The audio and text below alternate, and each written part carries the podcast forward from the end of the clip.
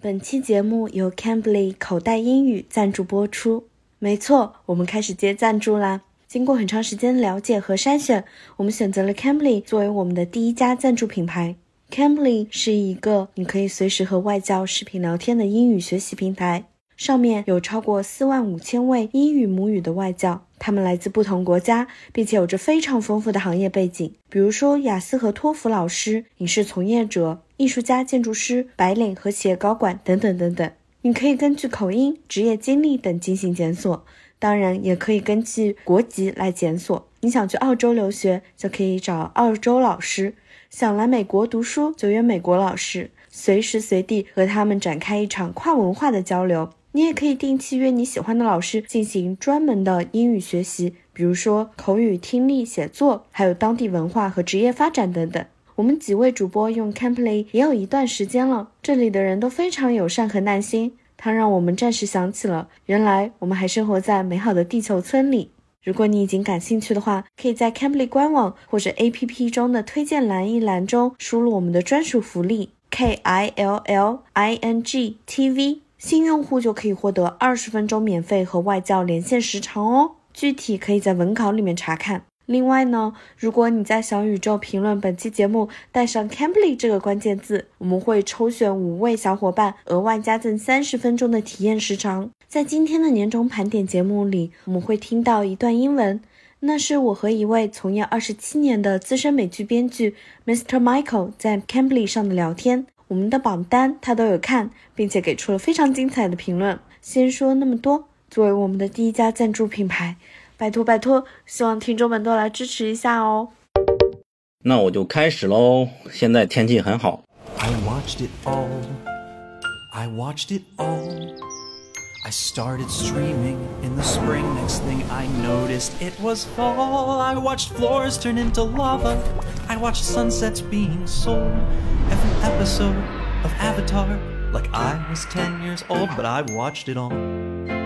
I still watched it all.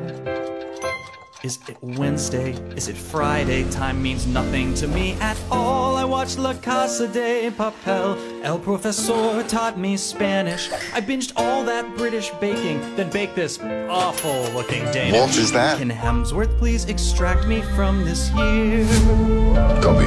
Thank God the end of 2020's here.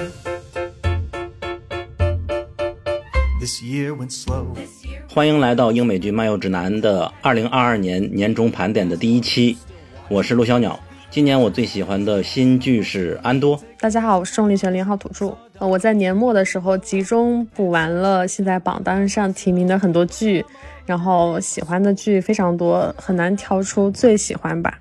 大家好，我是土地。今年要说我比较喜欢的剧的话，可能是弹子球游戏。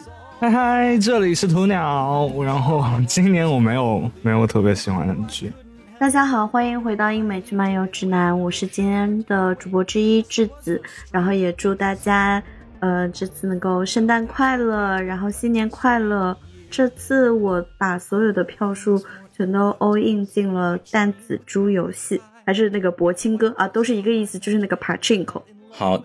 那今天这期节目就是我们五个人，然后先给新人介绍一下，我们是一个二零一六年成立的剧迷自发的美剧的爱好小组吧。当时只有我们两三个人在知乎上、在微信公众号上发每年的盘点，也不是很专业。如今已经是第七年了。在之前的我们的每年的榜单都是几个人每人提名几部，然后拼成一个榜单。而现在每次的盘点对我们来说都是一个很大的工程。不过即便如此，我们一直也都自认为自己是一个喜欢剧的剧迷，想把剧推荐给大家，而不是一个剧评组织吧。今天是十二月十八日的上午十点五十三，在北美的伙伴质子和土鸟他们是。晚上的九点多，快到十点。然后我想问一下，现在在座各位谁有症状呢？因为我感觉自己从昨天下午开始嗓子不舒服了，应该就是前兆，但是测体温还是正常的。北美现在在流行流感。然后我是因为身边的同事全都倒了，然后我觉得我可能感染上了。嗯，下面我就跟大家说一下我们今年的盘点的整体的情况。先跟大家看一下剧的情况吧，就是数量。我们首先引用吉尔伯在看剧这位老师他的总结。我们未来可能也会与他录一期节目，就是从二零零九年开始，FX 每年都会针对电视工业所制作的有剧本的那种原创的节目，也就是我们所理解的美剧，当然也包括一些真人秀吧。呃，做一个统计，从这个统计里，他提出了一个概念。叫电视极盛期，叫 Peak TV 这种概念首次被提出，并得到了广泛运用。大概的意思就是这么多年是属于电视的极盛时期吧。并且在这么多年里，除了2020年因为疫情的数量有所下降以外，每年的数量都是在增长的，而且是飞速的增长。在这个预测里边，2022年可能会达到一个峰值。我们去年2021年是559部，2022年最终的这个总结的数字还没有出来，不过前半年的数字已经达到了357部，所以说初步估算一下，今年全年有可能超越600部吧，600部以上，甚至630部以上都是非常有可能的。而且通过这个预测，就是说以后可能就不会有这样的巨大的增长了，因为明年可能就会有一些的跌落。但我们会在以后的节目里边跟大家来讲。啊，需要说明的是，这个统计数据仅限于英语剧，就是那些流媒体在亚洲呀，在其他国家出品的非英语剧是没有统计过来的。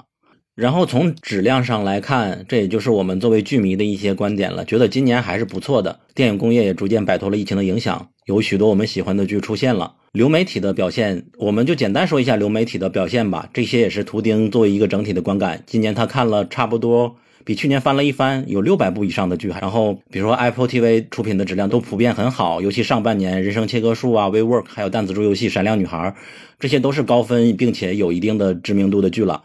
然后 Netflix 的和往年也是持平，就是有好多爆款，比如说最近打破了许多收视记录的《星期三》，以及前一段时间回归的《怪奇物语》，还有之前火过的《心跳漏一拍》，都是在年轻的群体里非常受欢迎。但是我们并没有觉得它的质量有多高，这也就是 Netflix 他们每年的一个特征吧。然后 HBO 和华纳依旧是质量不错的，比如说《和平使者》《某人某地》《海盗七升起》。迪士尼也是每年的那种稳扎稳打的一种情况，从《星球大战》的波巴费特和欧比旺，还有安多，以及漫威的女浩克、月光骑士，这些都是每年他就出这几部剧，但每部剧都算是有一定的知名度。其他的流媒体，比如说亚马逊和呼噜，质量都很一般吧。比如说亚马逊的《指环王》，还有《边缘世界》。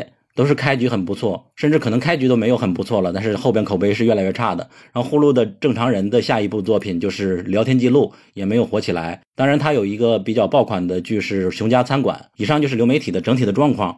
然后从电视台的角度来说，我们觉得就可以缩略了吧。好像只有 AMC 是出的好剧比较多的，比如说《万神殿》和《疼痛难免》，还有《夜访吸血鬼》。剩下的台可能就个别有一两个剧不错，就很不容易了。然后整体看下来，今年的特征可能是奇幻剧的一个大年。以往几年都是现实题材为主的剧比较多，今年奇幻、魔幻、科幻的剧都很多。比如说《龙家》是为首的嘛，然后再就是限定剧的小年。今天我们这期节目主要盘点的就是剧情剧的新剧和限定剧。你会发现，我们选了十五部剧里边，限定剧的数量少得可怜。然后再就是完结剧也很多，都是很经典的，比如说《风骚律师》《行尸走肉》《傲骨之战》《浴血黑帮》《王冠》《黑钱圣地》。杀死伊夫、亚特兰大、西部世界，最后这个西部世界他走了就走吧，也没什么好可惜的。另外一个特征就是新长篇也开始了，一是《龙之家族》，还有《指环王》，还有我们今天会讨论的《留人》那个谍战剧，他们都有夯实的原著基础，没有意外的话会续好多年。再就是长青剧是照旧的，比如说《九号密室》和《瑞克和莫蒂》。但紫珠游戏也会有续集的吧？有续集，也会有第二季和第三季的吧？它是有原著的吗？对，OK。但紫竹游戏也是一个新的长篇，这就是今年的剧的整体的情况。嗯，然后关于我们的盘点，刚刚已经说了，我们看剧最多的就是图钉，他看了五六百部剧，然后其他的人看剧的数量是从二十多部到一两百部之间。同时，大家也可以在微博里搜过我们曾经看过剧的速评。然后我们的排名过程，我们首先是我们内部海选了一个池子。比如说做了一两百部剧放进去，然后把这些池子里边的剧按喜剧啊、剧情啊、限定啊做了几个分类，并且进一步制作一个投票，邀请不同的剧迷打分。这里边的打分就不只是我们内部的作者和主播了，我们邀请了一些剧迷，有的在我们群里，还邀请了一些微博上的一些美剧大 V 或者冰美剧的爱好者，我们认识的媒体人，差不多也快到一百个人，然后得到了一个可以理解为资深剧迷的一个最终的排名。然后我们内部再根据这个最终排名进行一些讨论和论证，形成了你今天会看到的十五部剧是什么。然后我想重点介绍一下我们这次投票的一个机制。这里需要感谢一下今年的投票机制，我们借用了播客小镇，就是我不跑调和佳期老师他们基于 QV 投票机制开发的一工具。这个工具还蛮有意思的，我简单说一下，就是你每个人手里都有二十五票，你可以选择二十五部剧，每部剧给他各投一票。但是你如果想给某一部剧多投一票的话，每加一票所耗费的手里的票数将是想投的票数的平方数。比如说你想投两票，你将耗费手里的四票；你想投四票的话，你你将耗费手里的十六票。这样的话就避免刷票，而且因为如果我们真是一人一票的话，可能就更像一个观众选择奖的类型的，和我们这种榜单的初衷是不同的。那么接下来我就介绍一下今年的盘点分类。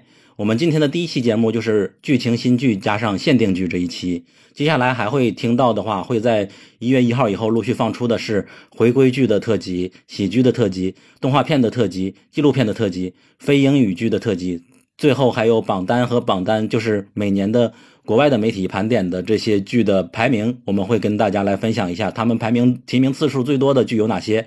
好。所以说，大家也可以看到，今天我们虽然在场的主播是五个人，但是这个榜单是我们集体的意志吧。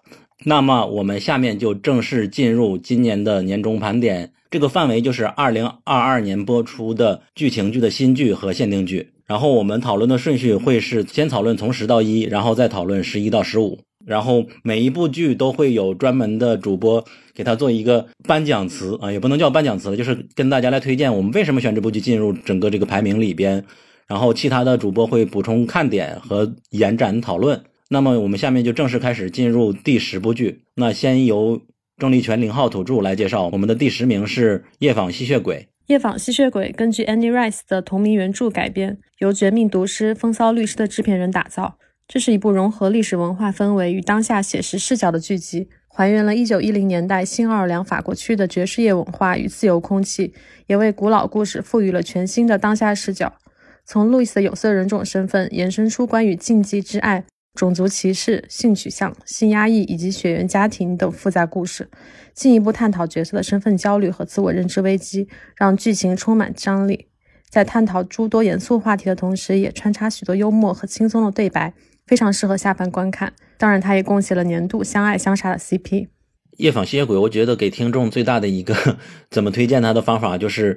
我们群里的，尤其是女性观众，都会说我克死了，就是年度最喜欢的 CP 的剧集吧。我看的时候确实没有从这个角度来看，就是感觉它很丰富、很丰满。我不知道其他人观感是怎么样子的。图钉先说，它主要是和电影版的差别很大的一个差别，就是它剧版的暴力美学和性张力的场面的一个增多，好让两个人之间的爱情的表现会更加浓烈一点。所以说，这个可能会让观众更有代入感和。更强烈的视觉和情感上的一个刺激，所以说这是我觉得这部剧比较突出的一个点。再一个就是，啊，男主虽然是选择了黑人做主角，但是他整体的表现相当于打了之前很多质疑人的脸，所以说我觉得也是比较值得推荐的。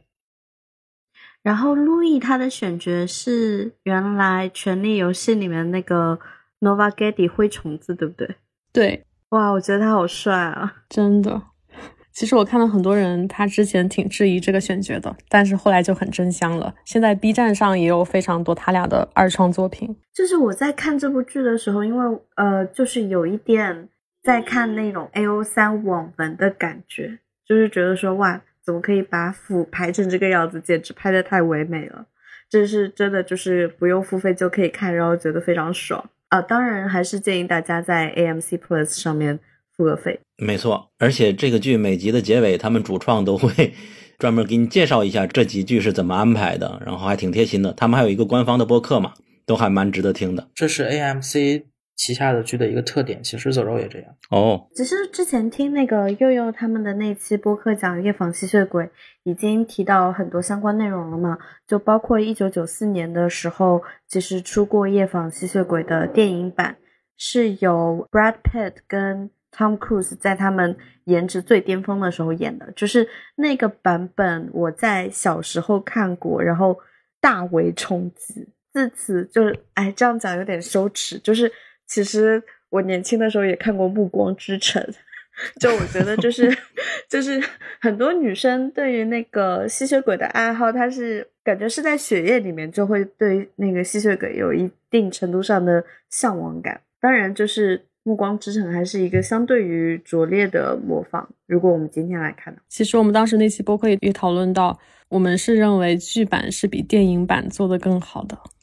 我看豆瓣打分好像也是，它也是超过了电影版，好像。但是就要看人，对，而且这个东西涉及到一个问题，就是如果你电影版，就是虽然这句话说的可能会比较呃主观，但是可能很多人给电影版打分，可能真的是因为两个主角的颜值真的是，即使是放到现在也是天花板级的一个存在。那而且它是电影，它可能在一个半小时左右的时间内，它放的东西并不会那么丰富。那剧版的话，它弥补了这个遗憾，它。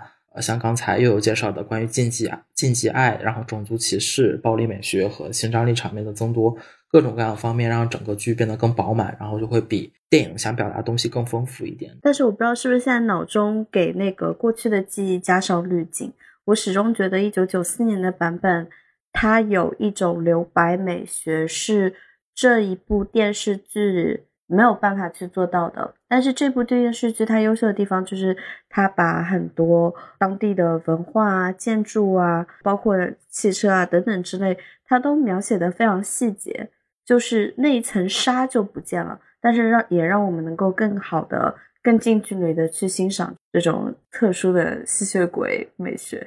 嗯，而且它另一特点就是和现代结合的比较深吧，一方面是关于。性别观点的讨论，还有这就是吐槽这个角色嘛，他就直接让你从整个的剧情中脱离出来，因为整个的剧情描述都是以吸血鬼的视角来讲这个故事，突然那个采访的记者就会吐槽一下，把你切换回来。嗯，记者这个身份是非常有意思的，因为《Interview with the Vampire》这部剧，它就特别的凸显了 interview 的属性。记者是先后两次采访了路易斯，一次是在上世纪的七十年代，一次是在二零二二年，也就是我们现在。它是为这个时代背景非常遥远的一个奇幻故事引入了一个极其当下的视角。它不仅仅是一个简单的 interview，它还体现了呃生与死，然后虚构与真实的概念，有助于观众去消解吸血鬼这种特殊的生物形象它的猎奇感，并且记者还 cue 到了我们现在正在经历的新冠疫情期间，呃，还旁敲侧击了像路易斯这样的吸血鬼在人类的疫情当中扮演了怎样的角色。事实上，我们去考察吸血鬼这个文化形象的起源，我们发现它与疾病是有着密切的关联的。而最近发生的疫情，其实也可以被视为对吸血鬼疾病隐喻的一种发展。另外，记者像刚刚小鸟提到的，他是作为我们观众的代表，经常能够起到嘴替的作用，就帮助我们跳出路易斯创造的那种叙事框架和情感情感视角里。例如，当他们讨讨论到他们之间的爱情时，他经常会沉溺这种叙事。他会将这种有点畸形的关系理解为爱情，但是记者就会一针见血的指出，这种关系它存在着剧剧毒的一面。总体而言，它就是一个非常好磕的一个剧，并且它的从文学性和幽默感方面都很有独到的地方，也推荐大家去看。你看完了肯定会觉得磕到了。那我们接下来就进入第九部《Bad Sisters》坏姐妹。鸵鸟来讲，Apple TV 出品的爱尔兰黑色幽默剧集《Bad Sister》坏姐妹于二零二二年八月十九日首播。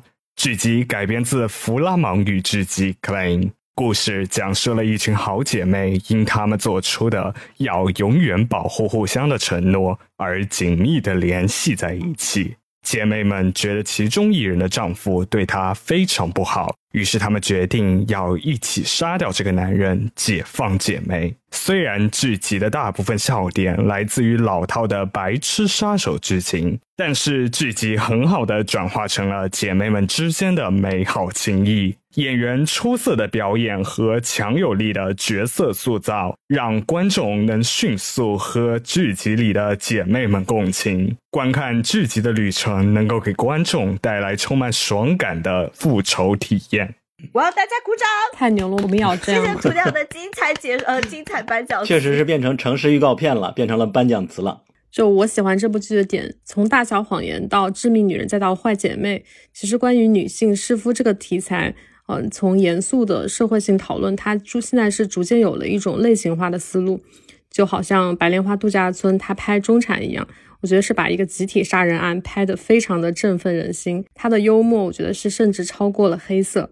让我印象最深刻的情节就是开篇的时候，布局十几年的丈夫在死后躺在棺材里，就突然支起了小帐篷，然后妻子拿他们的婚纱照去遮羞。我觉得这个情节是在开篇是非常吸引人的。还有姐妹好几次策划杀人案，像鸵鸟说的笨蛋杀人手法，但是最后都失败了。他完全消解了那些苦大仇深的东西，但是他讽刺的力度一点也不少。我觉得是作为反父权、反夫权这个主题的延续，它从一场呃有预谋并且各有私心的一场杀人案，最后变成了一场不约而同的为了大义的杀人案，有点让我想到东方快车谋杀案，甚至有其他最后是有其他男性的参与。他拍出了那种呃，我们并不是要杀死某个人，而是要共同消灭这种有毒的男性气质这个企图。我说佑佑，你说要是哪天。我不幸的进入了一个这样子的婚姻生活，你帮不帮我杀人？会的，会的，真的吗？好，一定，那我们就约好了。我觉得那个男性他就是集合了你所有想要杀他的男性气质，他就好像是一个市面上的所有这样男性的一个合集，就一个典型款。对对对，我看的时候也有这种感觉。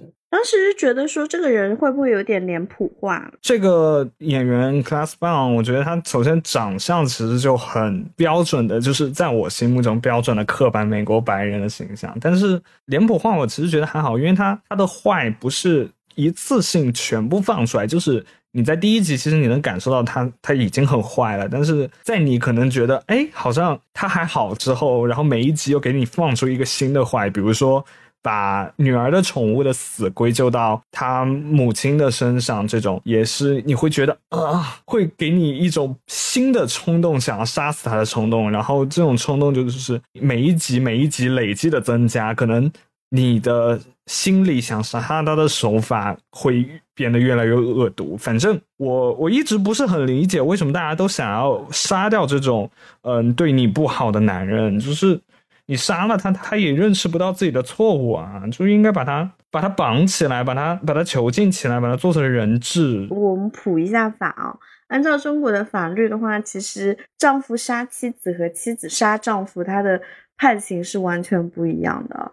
如果是妻子杀丈夫的话，就会被更多的被认为是蓄意谋杀，而不是激情谋杀。蓄意谋杀通常判的会比激情谋杀严。很多很多很多，我觉得他关于他这个男性形象刻画，还有他这个杀人手法这些非常戏剧化的表现，他就会让我联想起白莲花度假村。我觉得他并不是一个说把这个案件给弄成一个犯罪的很社会化的一个表达，或者很严肃的一个表达，他就是要弄出这种嘲讽他这种。白人至上的一些 racist 的一些行为，然后把这个东西就是要刻意的弄弄出这种有点假假的塑料感的感觉，就跟我看《白莲花度假村》的时候，我觉得一样，就是我能够在那种情况下就合理化他们的一些我觉得非常离谱的一些对话或者行为，就是很 drama 的一些剧情，就是我理解了他们的一种类型化的思路。因为我还没有看这部剧，所以我听下来感觉有点像之前的，比如说《致命女人》。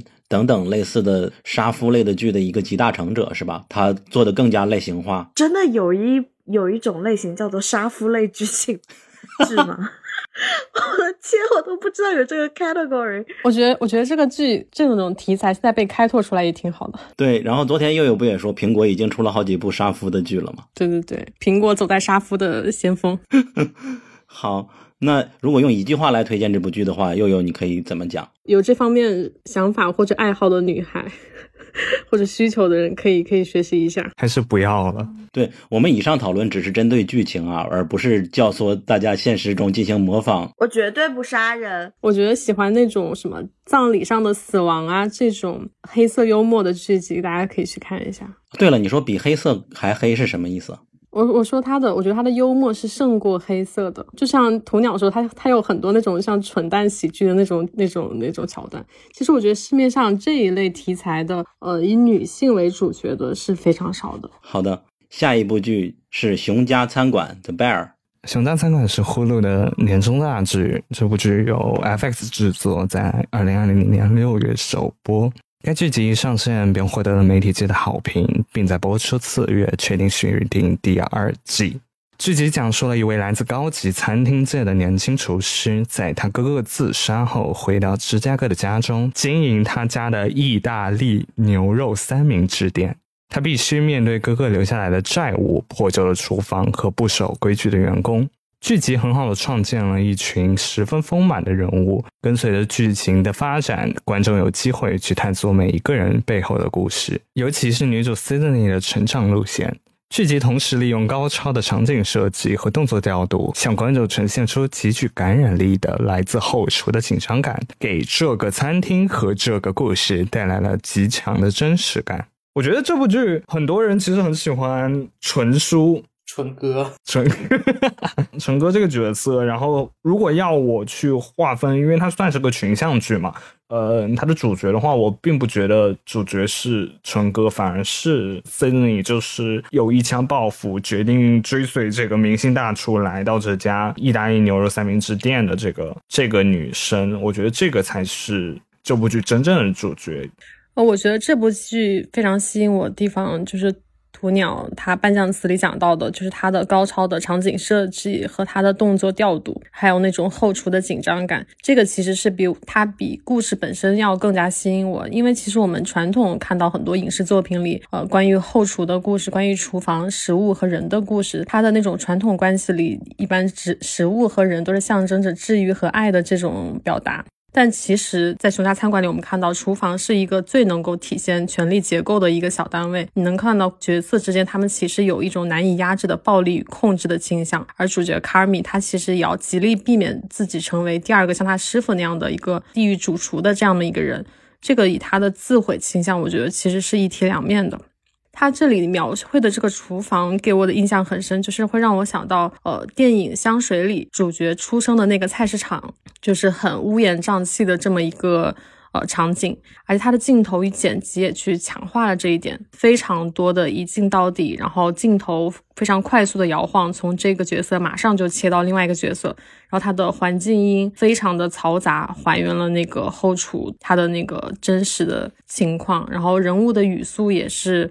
非常快的放大了那种焦躁和不适的情绪，就很多场面调度，我觉得你是能够通感到后厨的这种呃油污和污垢的这种气息。对，我觉得看这部剧有一种在看地狱厨房的感觉，只不过没有那么多骂人，但是整体的就是它的，你能感觉到它整个的剪辑节奏和拍摄的风格，其实都挺像地狱厨房里那种。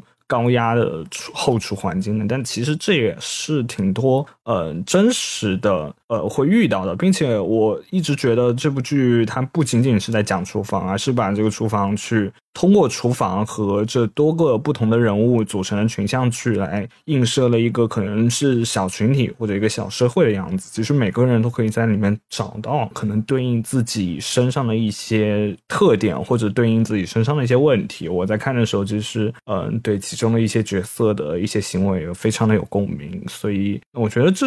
这是一部，如果你单纯只是为了休闲看，是很舒服的一部剧。但是，如果你又想深入的去思考、去学习到什么，也是能够看到很多内容的一部剧集。就是这部剧的真实感是很强烈的，因为就是如果你在一个相对来说比较受欢迎的一个餐饮店，然后去干后厨的话，那你就是能感觉到，呃，真实的后厨并不像一些其他的影视作品展现的那么轻松，或者是那么愉快等。当忙起来的时候，他们真的会很忙，呃，谁都顾不上谁。而且像这种类似于那个汉堡的这种店，是有一个自己的制作流程在的啊。这个人负责做什么，接下来人负责做什么。他忙起来了之后，每一个人的情绪到达了一个峰值的话，那他就会变得很烦躁。然后又会很忙碌，那这种情绪的话，在这种这部剧里的展现是很真实、很真实的。包括它镜头的一些比较晃动的，也是增添了这种真实的压迫感或者是一种紧张感存在。然后像刚才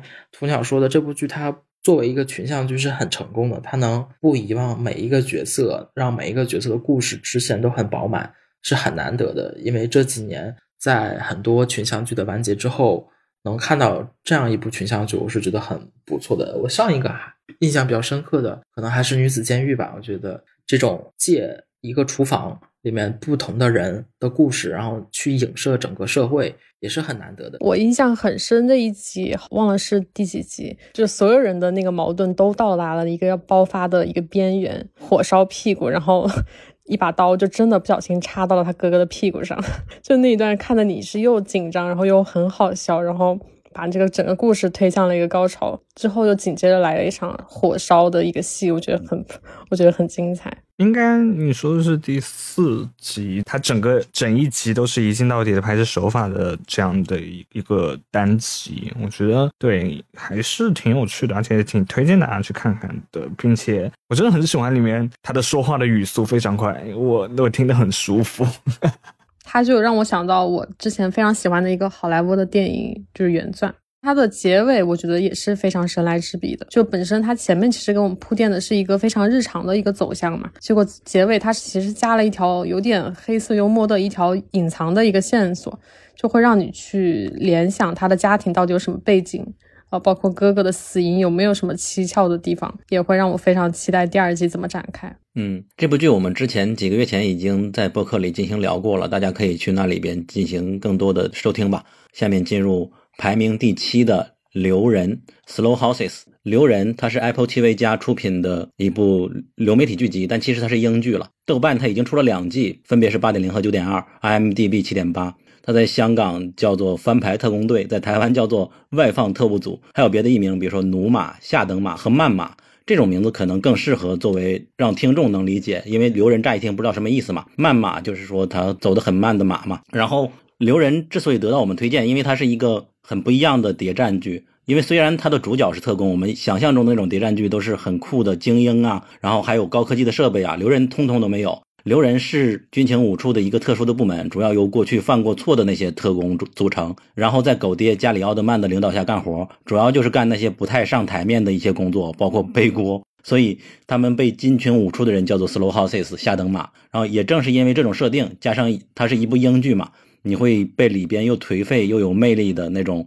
英伦气质所吸引。呃，就比如说加里奥德曼开会的时候会把。脚放在桌上，露出自己破洞的袜子，然后同时还满嘴脏话，各种 PUA 他的属下，说你的人生是没有价值的。但是其他底下的人呢，并不甘心在这个部门里工作，他们就想自己能够立功，回到军情五处做一些比较 decent 的工作，或者是跳槽嘛。另外一个推荐你看留人的理由是，他的原著小说目前已经写到了十二本，而且还会再写，所以说你可以放心的追，不必担心它烂尾。而且它大概率可能每年都会播出两季。二零二二年，今年它已经播出了两季，一个是上半年，一个是下半年。我们也已经知道它的三四季也已经，我不知道是开拍了还是两季一起拍。所以说，你就可以一直等，每年都能看两季这样的一个优秀的，并且很有调调的一个剧集。最后一个推荐你看的理由是，据说留人可能是加里奥德曼他的最后一部作品嘛，之后这位老戏骨可能会息影。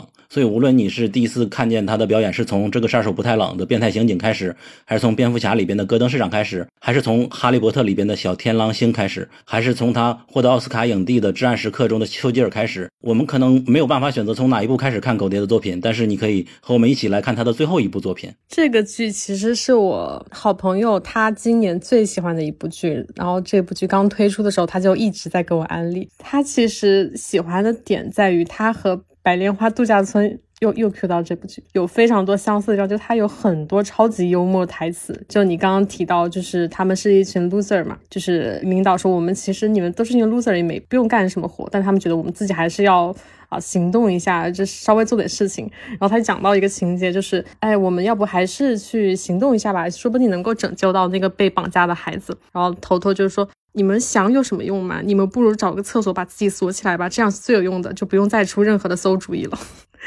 然后还有一段他们对话是，那个老头告诉秘书说，呃，一个特工死了，另外一个受重伤。然后秘书说，How badly hurt is Sid？老头就很生气的说，Not as badly as Moody. He's dead。然后女秘女秘书说，他看起来就是要死的。How badly dead is Moody？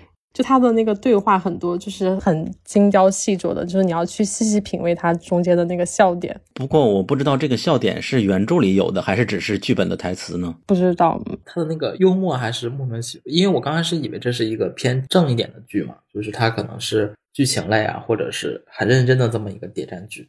那其实反而是偏喜剧，就是整体感觉想说的，刚才你也说过了，所以说，嗯，但是像你如果说让我想上这里上班嘛，我并不是很想上这里上班。这也是我想问的，就是我想知道到底是比较颓废，就是觉得自己颓废的人想要去这里上班呢，还是他自己过得很好的人想要这里上上班呢？我就觉得。我挺想在这里上班的。过得很好的人，他不会想上这里上班，没有事儿去这里上班干嘛？过得不好的人，去这里上班也不会让自己的生活变得更好呀。他就不想去变得更好的那种人。那那你就必那他就不会上班。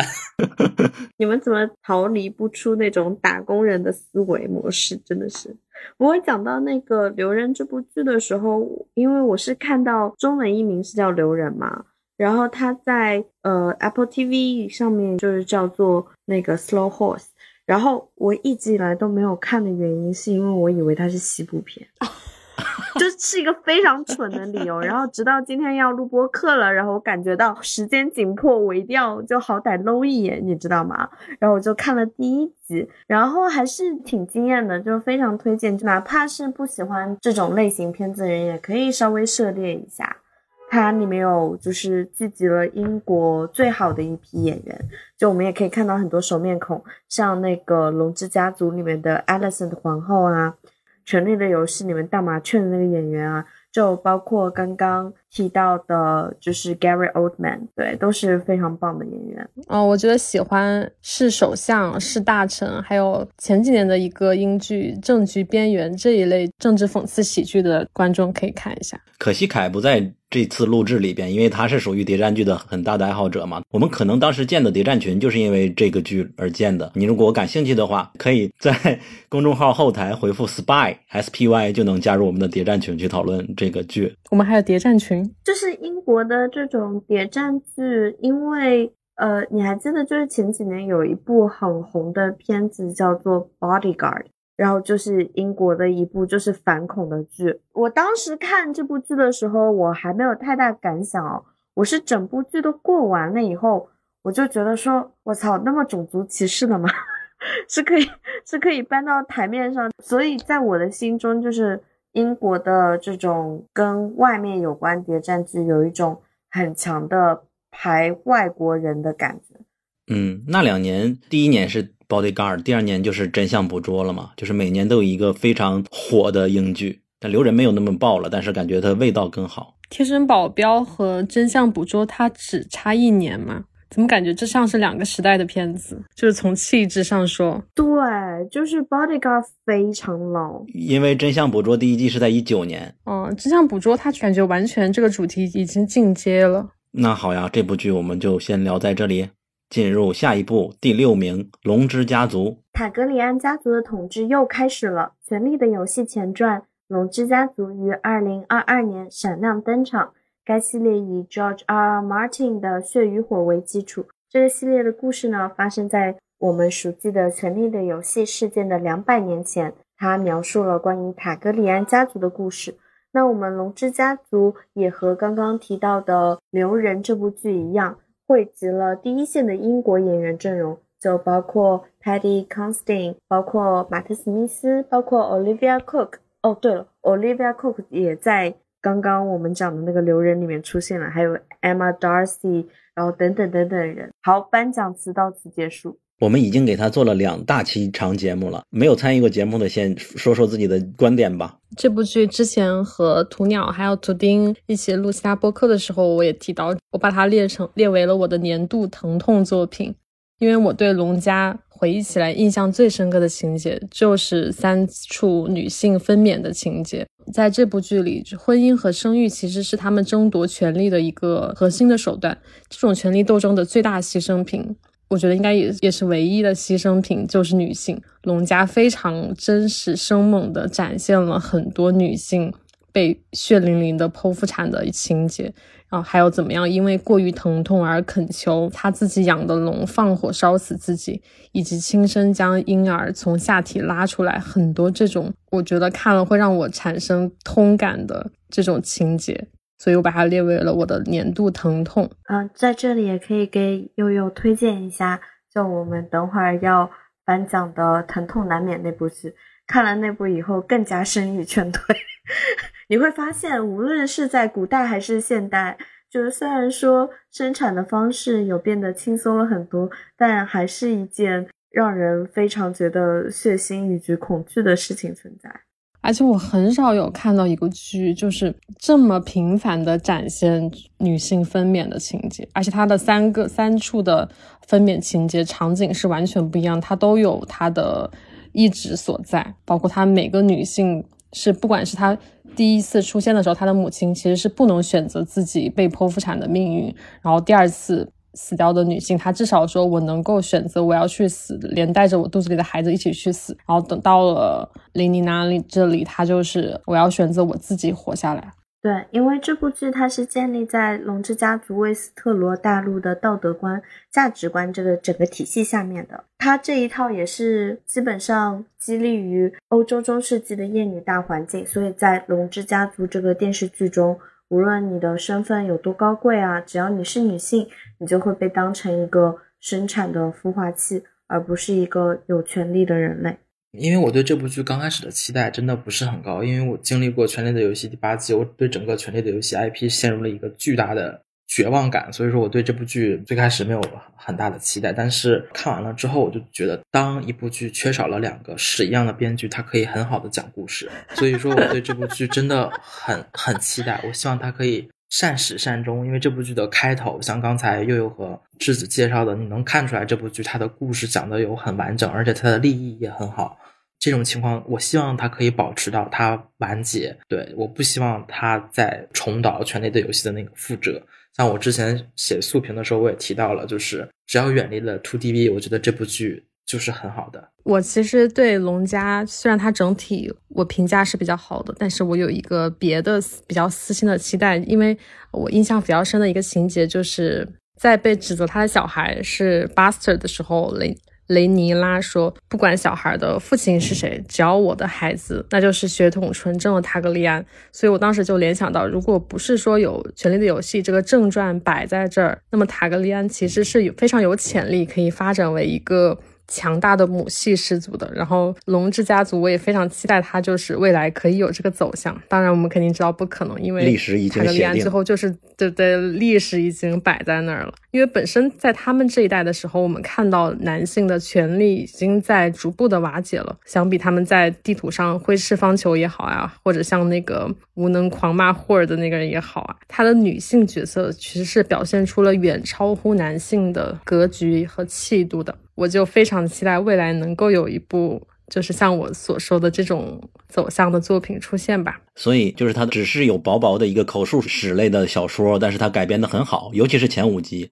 所以，哪怕是后五集有点让许多人不满意，但是整体上来看，我感觉还是都是在质量之上的。我们也期待以后的三四季它能够做出很好的发挥。那这部剧就到这里，下一部是《闪亮女孩》，我们没有在任何的地方提到过它吧？可能，所以说可以重点来讲一讲。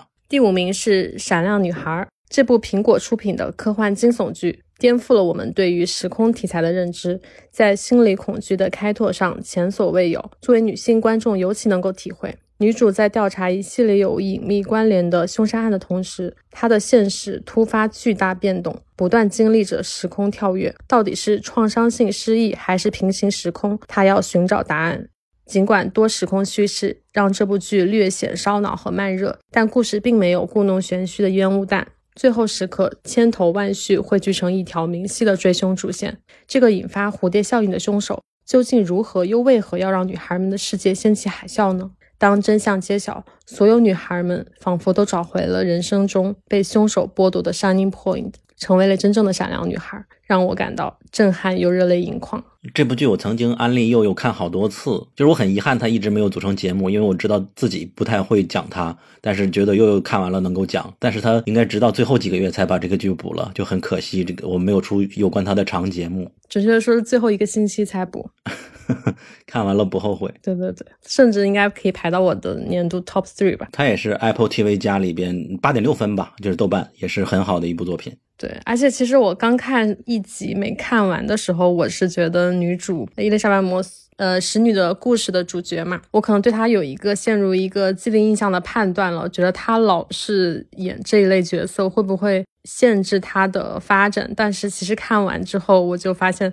她就是应该演这样的角色，就也不是说她不能演别的角色，就是她演这类角色实在是太抓人了。还有很多情节都让我想到他在电影《隐形人》里的表现。当然，也有人就会因为他这种类似恐怖片的惊悚的脸有点审美疲劳嘛。但是我感觉在这剧里还挺适合的。嗯，我非常喜欢。我看到一个说法嘛，就是觉得很有意思，说这个男人一方面他很瘦小，个子也不高，然后就很像男性的一个缩影，就是说他既自大又自卑，因为他为什么去减害那么多女性，是因为他掌握了一个让自己有莫名的权利的那种能力嘛，然后就对女性下手，然后最终女主获得了这个能力，他就隐喻成当代女性对父权的一个颠覆。我不知道你们是怎么看这个事情的，我觉得觉得就很有意思，因为它里边对能力的描写，穿越到另一个时空或者是另一个世界，并且改变现在如何获得这个能力，这些事情都非常的值得去解读和分析。我觉得他肯定是有非常明确的提出反抗父权这个主题的，而且我自己是随着这个观剧的过程，这这个观感是逐渐增强的，因为前期他铺垫了非常多连环杀人案的线索，呃，包括。女孩肚子上的十字刀疤也好，然后留在他们肚子里的一些神秘物品也好，不管是主角自己还是我们观众，我们其实会试图去找到这些被害者他的关联，就是他们为什么会被杀。但最后他其实告诉你，这些女孩被杀，她没有任何的共性，凶手的唯一的理由就是他觉得自己被冷落，或者是某一瞬间被推开了，就让他可怜的自尊心受到损害了。那为什么他要去？弄这些非常花里胡哨的作案手法，其实我觉得他就是想让我们，也就是想让角色们跳入这个陷阱里。如果你要去解释自己，要去为他们的死去寻找一个理由，那么你在这层权力的结构里，你依然就是被他控制的一方。然后最终，其实女主角她是发现了这整个案件当中唯一的真相，那就是真相就是这个男人其实是非常懦弱无能的，他唯一的凭借就是这个房子嘛。就像男人啊，感觉一一提男的就是这样子。是他最后就夺取了房子，完成了对父权的反杀，但这个已经是他的结果了。我觉得重点是他如何在呃追凶的过程当中去跳出这层叙事，跳出这个男人就是为自己人生设置的非常多的迷障。像你刚刚说的这一类叙事，我觉得在今年的恐怖片中有非常多，包括有一部一部电影就叫做《Man 男人》，他就是把基本上女性对于男性的这种即使没有实体的恐惧表现的非常明明显，就是里面的没有一个特定的凶手，他就是男人本身。这部剧我觉得很有趣的，其实是它的第一集的拍摄手法很吸引我，就是用很迷幻的手法、迷幻的剪辑手法，嗯，去模糊真实和虚拟的这个边界，让你不知道他到底现在是意识清醒的在现实，还是他呃脑袋里的臆想。这也是让我关注到这部剧的原因。但是它好像在后面的剧集当中有一点点弱化了这个点。就是第一集这种华丽的特效表现没有很长的出现，还是有一点点失望的。但总体来说，呃，我觉得这部剧集不管是从叙事上的悬疑，或者是女主形象的这个人物建立，都是挺优质的一部剧集。也是，就是开始提出了好多悬疑嘛，比如说女主为什么有一个本子记住自己是谁，姓名叫什么，住在哪里。这个我们不过多剧透，以及类似的悬疑有好多，你可以看下去。但是后边展开的话，确实没有完全按照一个悬疑的剧的方向来展开。我也很喜欢他第一集铺成的这种，它有很多非常细节、非常写实的，就是渗透进日常里的这种细微的改变。因为我们之前看到的一些时空题材的片子，基本上都是世界观完全翻了一个转，或者是进入一个镜像世界，或者是一个完全陌生的世界。但是像这种非常日常的细节方面的刻画，我觉得是非常少的。它是真的会让你觉得毛骨悚然的。比如说，呃，我印象很深的一个情节就是他照镜子，头发突然从短短发变成了长发，之后他再一次照镜子的时候，然后长发又变回了短发，就是两两次时空的这个呃跳转。另外一次是他第一次检查身体的时候，前一秒还是一个女医生在摸自己的肚子，然后后一秒就看到了一个男人的手。他的这种细节，我觉得是非常惊悚的。对这个男人的作案手法也非常的惊悚嘛，打之前会从未来告诉你你将于如何方式去死去，或者什么时间去死去，就是悬疑感满满。嗯，尤其是女性，你看到这部剧是更能够体会这种恐惧的，即使他那个危险的实体并不存在，那个男人你根本看不见也摸不着，但是你能够马上进入到这种集体的恐惧情绪之中。总之，这是一个遗珠，很推荐大家去看。OK，那我们就进入下一部剧，第四名的《疼痛难免》。《疼痛难免》是一部英国医疗电视剧，根据亚当凯的同名回忆录改编而成。该节目由 BBC 和 AMC 联合制作。它着重于一群在英国国家卫生服务医院妇产科病房的医护人员，并探讨了在大压力的工作环境下对于心理健康的影响。这个系列通过两名医生，包括我们的男主角 Adam K 和女主角 Shuti，如何在这个医院等级工作中工作的。这些角色也打破了第四面墙。并通过对话直接向观众去讲话，然后《疼痛难免》这部剧它基本上是有一个喜剧，也有一个戏剧性的基调，用来呈现这个故事。然后这部剧我非常想推荐大家去看的一个原因，是因为它的第一女主角 Shruti。如果我们说这部电视剧的男主角亚当他是这个节目的主角，是他这个节目的门面的话。那 Shruti 呢，就是这部电视剧的心脏和他的灵魂。哇，Shruti 她是一个少数族裔的女性，她是移民的后代，她同时也是英国 NHS 国民医疗服务体系的一员。她是一个新晋的妇产科初级医生，她是一个把自己当成牛一样去工作的人。她的人生呢，除了工作就是准备考试，她没有办法停下来，因为作为一个少数族裔移民后代的女性，她只有不断的把自己当成牛。才可以在这个苛刻的英国医疗体系下生存下来。然后他跟男主角不同，Adam 虽然说是一个同性恋，但是他有一张白人男性的皮。然后 Adam 他基本上是他们家的第三代医生，所以很多事情对于他来说是理所应当的。但是对 Shuti 这种父母做着非常工人阶级工作的人，对于他来说，成为一个医生就是一个阶级的跨越，包括在欧美这边也是这个样子。如果你是移民的话，移民的父母会特别希望他们的生下来的小孩第二代能够去当医生这个角色，因为如果你做了医生的话，你就有了钱，你也有了地位，你也可以被人尊重。舒蒂他在接近结尾的时候有一个悲剧性的情节产生。但是它的悲悲剧性情节的整个故事呢，也是因为英国医疗体系的它一个系统性的问题而造成的。这部剧里面打破了第四堵墙，是这个样子的。我们之前看那个《Fleabag》伦敦生活中，呃，我们应该很熟悉，就是女主角她就一直不断的对着呃镜头在说话，就是是一种非常特殊的一个戏剧方式。然后，同样作为英剧呢，然后这部剧 Adam 因为这个故事是亚当的故事，然后所以他是整个系列的旁白。但其实 Shuti 他本人一直在打破第四堵墙，但是因为没有人听他讲话，然后最后呢，呃，Shuti 他对着镜头，他突然说了一句：“我真的试过了。”然后其实不仅是英国这个医疗体系，作为一个医生的话，你需要念很多年的医学院。你要当住院医生，然后你要一步一步的往上去，然后在这其中你会尝受到就是很多过于压榨的劳动力和过于压榨的时间。这其实，在无论说是英国、美国，包括中国，也是有很多同样的悲剧发生。特别是在新冠期间，每个国家的医护人员也因为过长的劳动时间。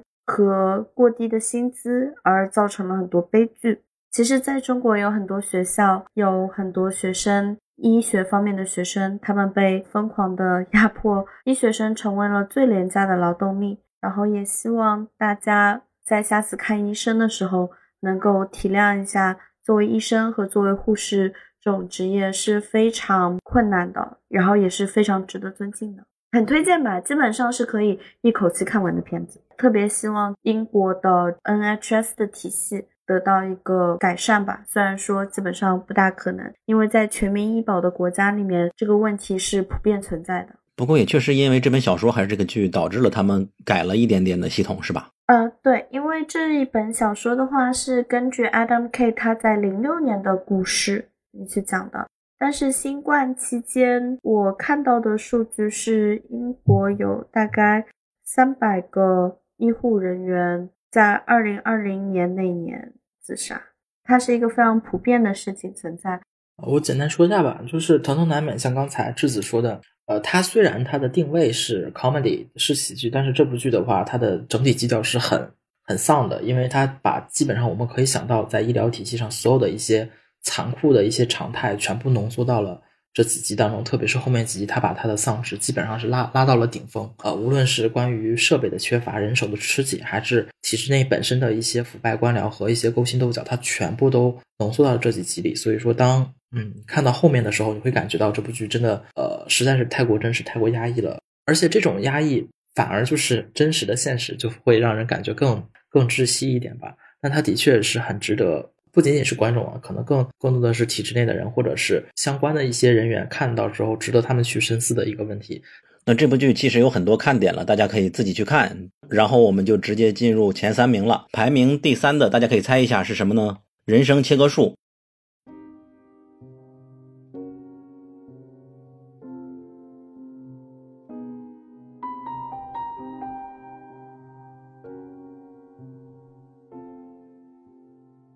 我们的微博、微信公众号和小红书都叫英美剧漫游指南。微博和小红书会发布新鲜的英美剧资讯和新剧观感，微信公众号则只会推荐我们认为非常好看的剧。另外，我们还有播客听众群，可以在公众号后台回复 “Killing TV” 找到入口，K I L L I N G T V。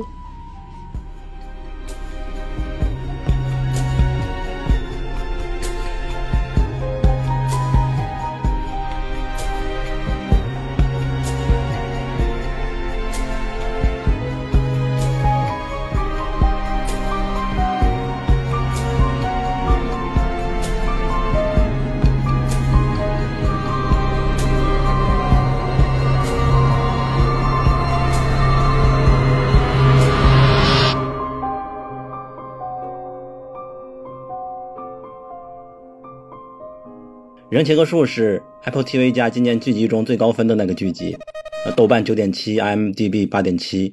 它的宣发并是并不是最高的，但它是上半年乃至乃至全国最火的剧之一了。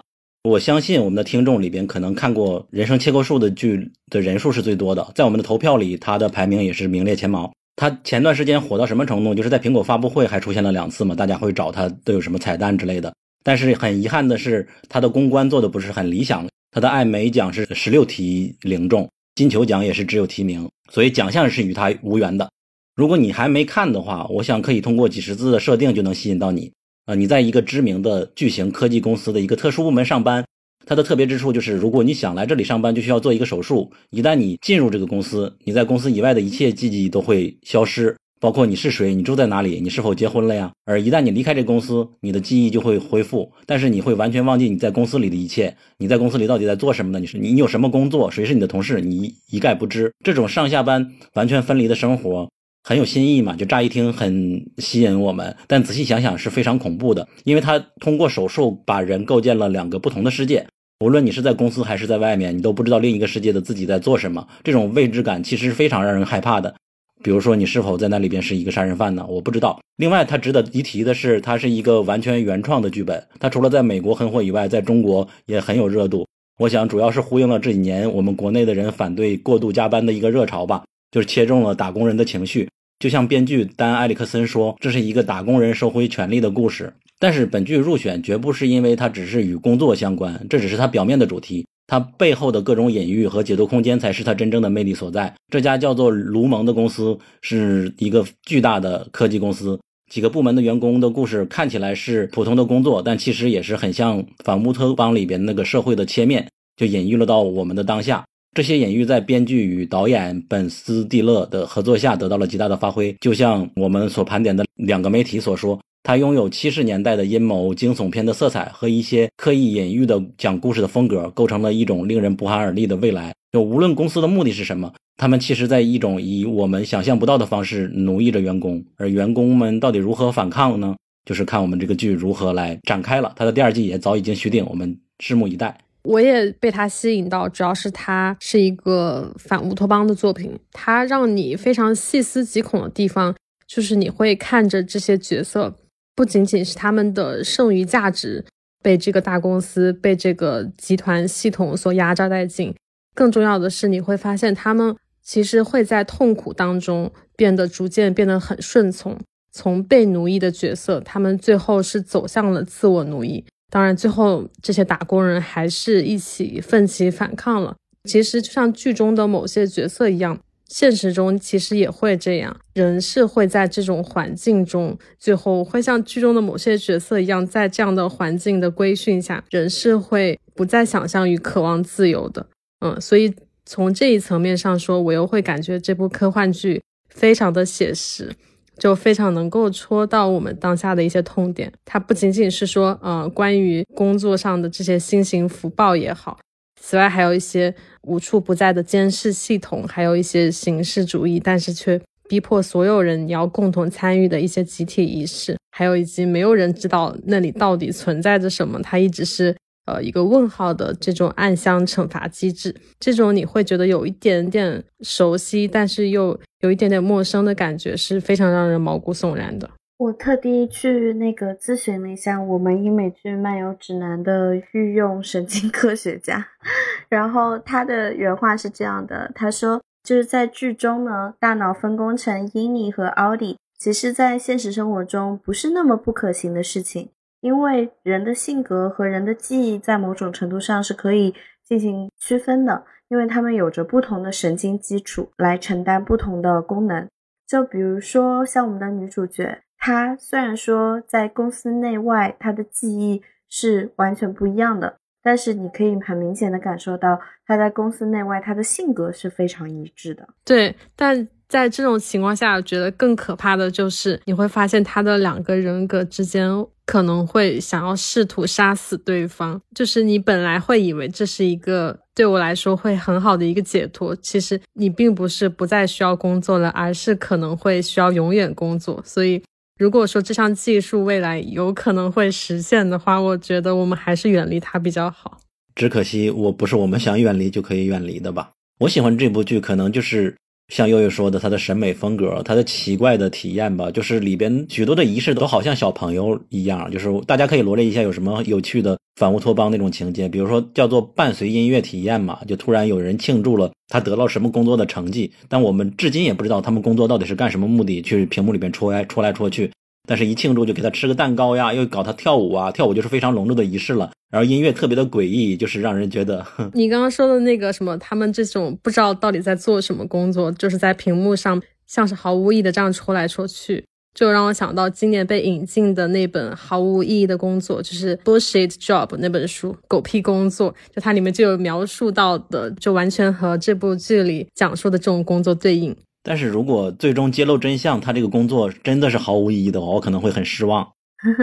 哎，你们看过《傲骨之战》没有？在《傲骨之战》中，就是里面有一集，答案他碰到一个女性，然后他发现这个女性在开会的时候不再记笔记，然后那个女性就是在他开会的时候一直拿这个小本本，在小本本上画各种的圆点。他就问他，就是说你为什么要这样？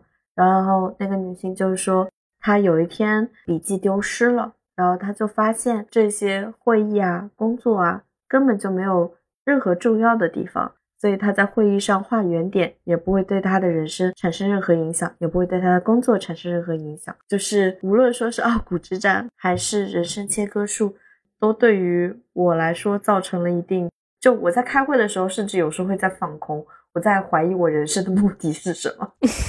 这里边还有一些有意思的点，就是里边有一个主角的他的姐姐的丈夫吧，姐夫，他在里边写一本小说书吧，但是那个书在这里漏洞百出的，也是隐喻到了反乌托邦这个主题。我记得当时还发过一个图，说工业的核心是灰烬。亲爱的读者，如果你发现自己向一种体制低头，停下来问问。必须做出改变的是你自己还是体制？他用一些没有什么依据的那种论证，他讲一些好像对的道理。我感觉就像到我们最后一会儿可能会聊到的安多，都有那种类型的写作者，都很有意思。他其实这本书虽然是一本人生鸡汤，但是最后却真的给了他们一些启发和指引，这个很有意思。而且这部剧其实在国内最开始爆火的时候，很多人会被它的审美吸引，尤其是它的片头。因为近些年我们看到英美剧很流行那种非常极简主义的片头，甚至是没有什么画面，但它的片头就是非常有特色。它会让你想到上世纪六十年代的雅克塔蒂的电影《玩乐时间》，它有一种复古未来主义的美感，就整体是灰蓝的冷色调，只是说在。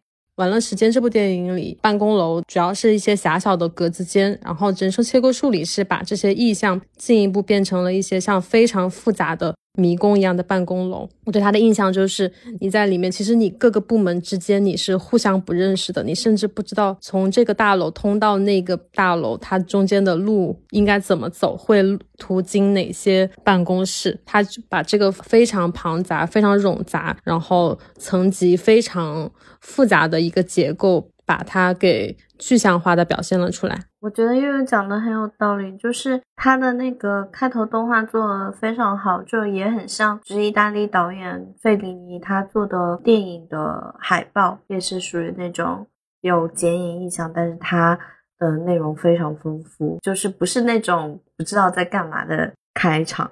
就比如说我们的那个 For All Mankind，就为全人类，虽然说是我超爱的一部剧，但它的开头烂爆。当然，这个风格也是与他的导演本·斯蒂勒相关嘛。我对他以前的电影的印象就是非常的好莱坞流水线的感觉，或者是说我们之前那期节目里说过，就是这部剧让他联想到一些电影是怎么样的，他是往这个方向去行驶的。我说的可能是不准。然后我们在之前的节目里边也有过详细的聊过这部剧，所以说这里就不再多说了。我们直接进入排名第二的是什么呢？由质子来揭晓吧。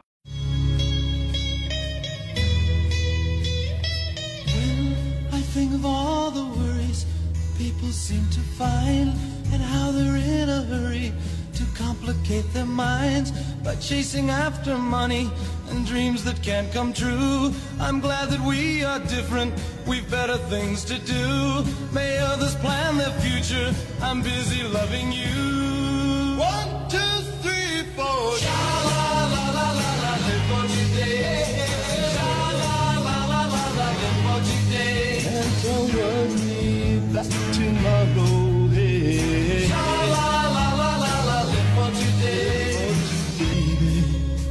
这次我们排名第二的呢是弹子球游戏 Pachinko。虽然说这是第二名，但在我心中这部剧毋庸置疑是第一名。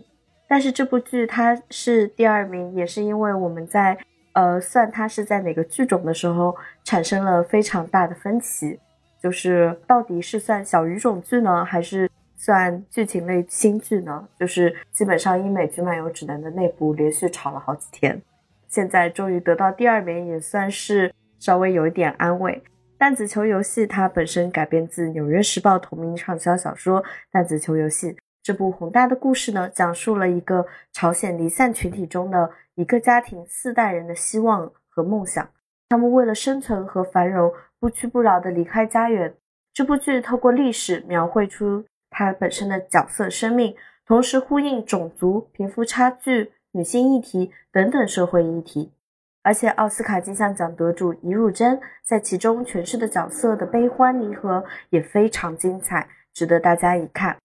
然后关于我自己个人喜欢的点呢，因为我太爱这部剧了，所以我讲的所有的言论有可能会过于夸张。我认为它是用一个朝鲜离散群体牵连出这百年以来的东亚史，甚至可以说是全球史。我们可能在影集中看到的是这个巨幅画卷下的一个小小碎片。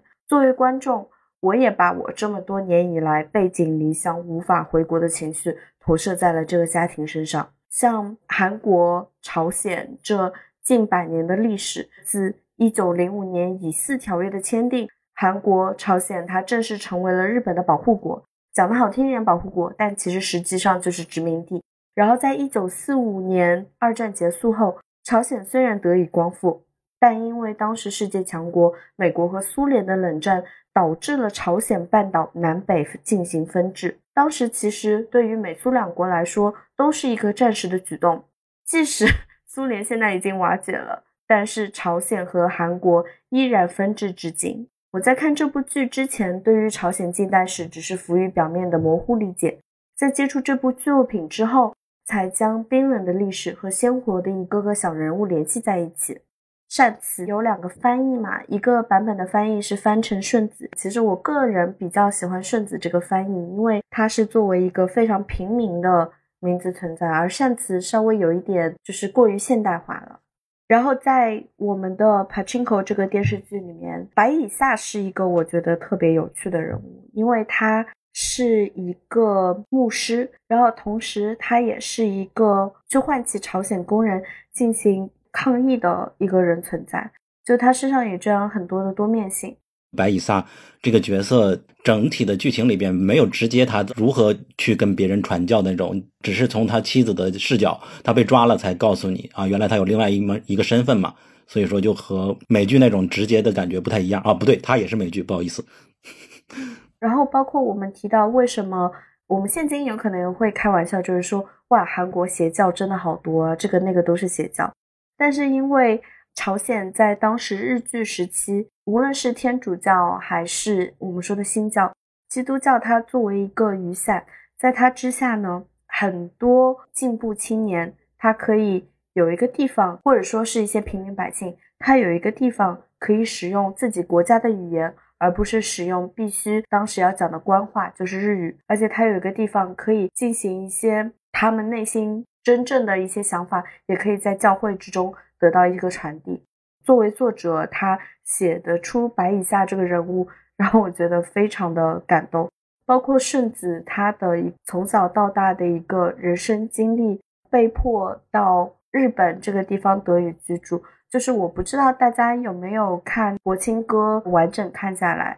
小鸟，你是不是昨天在追这部剧？对我之前看了三集，然后昨天我把剩下五集都看掉了。那你有没有在看最后两集的时候大为震撼？我觉得这部剧让我觉得最好看的那一集应该是倒数第二集，对不对？它专门讲了关东大地震，然后关东大地震是在一九二三年九月一号，然后十一点五十八分发生的一场地震。它其实也。改变了李敏镐饰演的那个男主角的一个人生轨迹，就是善慈的第一个初恋，是吧？对，善慈的初恋的那个人，他的人生整一个轨迹都被改变了。然后，这是我第一次看到那么全面的一个讲述关东大地震的一个场景。他从一个小人物怎么去逃难，然后他作为一个朝鲜人怎么被日本人去追杀。这段历史真的是让人非常心痛，然后包括我们中国人在当时关东大地震也有很多是被认为说是你是朝鲜人，然后很残忍的被杀害了。但是这段历史其实很多人不是很清楚。然后我当时知道这件事情，也是因为在建筑方面的话，关东大地震是非常重要的一件事情。因为它原本都是一些木质结构，然后之后的话，它建筑也得到了一些地震方面啊、火灾方面的一些强化处理。嗯，第七集也是我觉得最好的一集，它超越了许多剧集，就对地震的展现嘛，对具体的特效也好和整个的故事的描述的方式，而且这个整剧也很有意思，就是。他每次先出一个主角，后边给你掺和一个陌生人出现，然后可能到下集的时候才告诉你这个陌生人他是曾经如何和这个主角进行联系的。尤其第七集这个呃善慈的初恋嘛，在地震这集里边出现怀表之前，我都不敢百分之百确定说讲的是他。出现之后我就觉得有点惊讶。其他的角色，比如说善慈小时候他很喜欢的那个女性，就好多的人都是这样一点一点的揭幕，这是他的编剧的方式就很有意思嘛。就比如说，我们小的时候，就十几岁、二十几岁的时候，我们看到一个老人，会觉得说他就是一个老人，不会去想到他经历过些什么。但是这部剧通过顺子或者说善子他的眼睛，你可以看到一个人在一个时代命运下，他是怎样的进行一个痛苦挣扎，并且茁壮成长，真的非常令人敬佩。其实这部剧的呢，它其实是横跨了四代、三个地方，将近一百多年的历史。然后这个是我很少能就是会给一部剧说它有史诗感，但是这部剧的确做到了。它不仅仅是对外经历了战争、经历了移民，对内的话，他们还有家族内的羁绊，然后还有一些自我意识的觉醒，包括女权主义的觉醒。所有的内容，这部剧基本上都有涉猎。虽虽然很多人会诟病李敏镐后面的那条线。但是我觉得它整体的故事线是很完整的，而且是很饱满的。然后每一个演员的表演都会让这种史诗感再一次就是一次一次冲击你看的时候给你带来的那种震撼。整体来说，我觉得这部剧真的是二零二二年所有的新剧当中很值得一看的剧。然后另外像呃刚才智子没有提到的就是这部剧当时在三四月份的时候，因为它是三四月份苹果就是全面开花的其中一部剧嘛。但是所有很多媒体都在猜弹弹子球游戏会是今年苹果很很强力冲击爱美的一张王牌，因为它当时真的是无论是媒体评价还是观众口碑都超好。直到我在九月份写速评的时候，它最低分在三大评分网站最低分也没有低于八十五分，所以就是很难理解为什么爱美它会。连提名都没有，然后不知道是苹果不推还是呃，好像就是苹果不推，我也不知道为什么苹果不推。然后艾美也没有拿到奖，就是很遗憾。但它真的是二零二二年最值得看的一部新剧了，应该没有之一了。我觉得应该就是最值得看的一部。因为这部剧，你要是按照语言来分类的话，因为它里面有讲英语、有讲日语、有讲韩语，所以。作为一个观众，很可能就会把它分类成一个韩剧，而不是一个美剧，或者说是一个英语剧集这个样子。然后当时我们那个我们群里面吵得非常的热烈嘛。当时我的一个 argument 也是说，你如果不把 弹子猪游戏给 放在里面，我就罢，我就我就不出这期那个 podcast，再见了。然后，但其实讲真的，因为有伤害到我本人的情感，是因为作为一个在北美地区生活的一个亚裔，就是无论在做出怎样的努力，无论我对于自己的外形改变，对自己的工作能力进行改变，我可能还是会被当成是一个异乡人，然后我的子女也会被当成异乡人，和这部剧集就可以造成一个很好的共鸣。我觉得把它划分为美剧是有理由的，因为它就是一个美国制作的，并且你看豆瓣里边和 IMDB 里边，它归属地写的就是美国。其实我们之前选择时候也会这样。之所以之前下意识的把它划进到了韩剧或者小语种剧里边，是因为我们之前约定俗成的，以为观众们看了这个语言就会劝退，但后来觉得这个也是不可取嘛。我们作为一个相对自以为可以进步一点的播客，那以后做剧的话，英美剧的划分完全靠语言来划分这件事情已经有点落后了。那我们在此也可以跟听众们来说一下，以后这种观念我们可以适当切换一下，以后美剧真的不一定只说英文了。然后这句让我觉得很有力量感的一点，也是我愿意推荐大家的一点，是其中第一集和后边的台词的呼应，就是这个善慈这个女孩真的会给人以力量，包括她的父亲。我记得在第一集的时候，她的妈妈来责怪她的父亲，说你为什么要让女孩来收那个卖鱼的还是卖什么的人给她的这个奖励的钱嘛？然后她爸爸说，他要知道世界上存在着善意，这会让他变得强大。这个事情到几十年后，然后女儿善慈在遇到了一个什么样的抉择的时候。别人问他你为什么这样选择？他说我曾经被一个不被世人所容的人爱过，所以说我感觉家庭教育也好，曾经被爱过也好，一个人相信世界上有人爱他，能够让他保持善良，并且能够给别人提供力量，这件事是非常感动到我的。包括《阿凡达》实际上也有类似的，大家会觉得审美疲劳的世界大同类似的表达嘛？这两年，嗯，有许多的电影都会这样来表达，我觉得都还蛮值得推荐给大家的。嗯，我们还是要呼唤爱一下。图丁老师，我有一个问题想问你，就是你在日本的时候，你是在关东还是关西？是在关西对吧？对，我是在关西。我听说在关西地区有很多在日朝鲜人，因为当时的京都需要进行一个建设。然后你在生活中有碰到在日朝鲜人吗？我的确碰到过韩国，就是在日挺久的韩国人，但他是不是在那个时候时期留下来的，我不太清楚。他的名字是日语名字还是韩语名字？是韩语。是三个字，那有可能就是后来来的韩国人。但其实他如他如果真的是真的是在日韩国人，他名字是日日语的话，我也看不太出来。是的，他们的人是非常隐蔽的，基本上都会被赋予一个日文名字，然后假装是一个日本人在那边生活。因为如果会被发现的话，会有很强烈的歧视。就是当然，歧视最强烈的是在一九四五年以前。直到现今的话，就包括乐天的老板，他本身就是在日朝鲜人嘛。然后包括孙正义，就是 SoftBank 的孙正义，也是在日朝鲜人。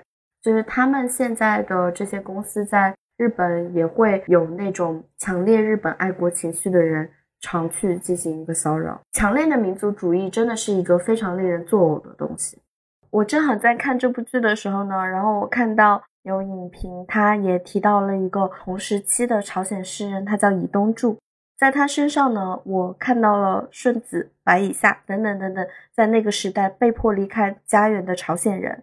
他出生在现在的中国地区，然后他之后呢，又去朝鲜那边读书，然后之后又换了一个日本名字，然后到日本进行一个学习，但是他在不断的迁徙的过程中呢，他依然决定自己用朝鲜语，然后进行一个诗歌的创作。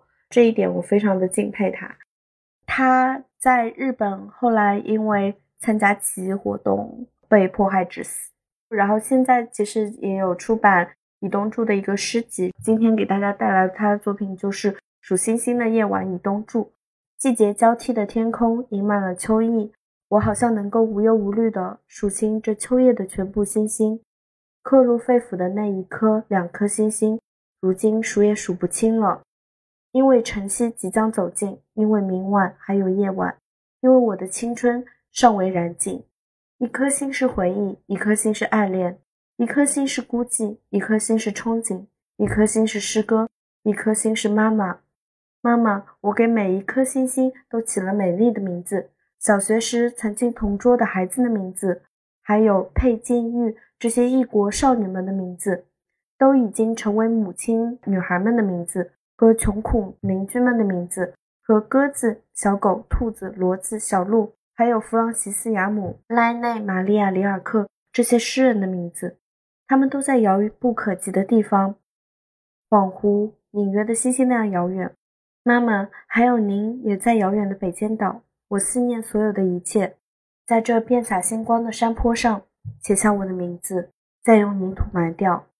那些彻夜鸣叫的昆虫，在为羞愧的名字而悲伤。